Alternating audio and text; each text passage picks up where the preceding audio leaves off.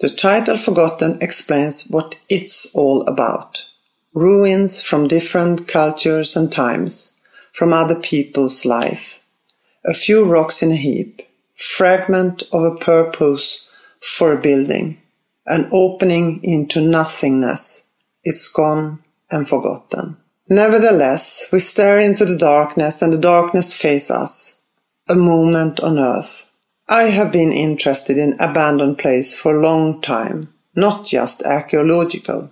Images from crime scenes where the crime has already been swept away by the emptiness take place, or scenes from villages and communities left in no man's land. There is a beauty in the sorrow and abandonment, which captivates me and I start fantasizing. When I start to paint Forgotten, the biggest challenge was to find the right texture of material and the color. I was interested in the contrast of the dry, compact blackness, the infinite depths towards the light's powdery sparse brush strokes in the sky and the trees. It's almost like the opening of the cave is bleeding.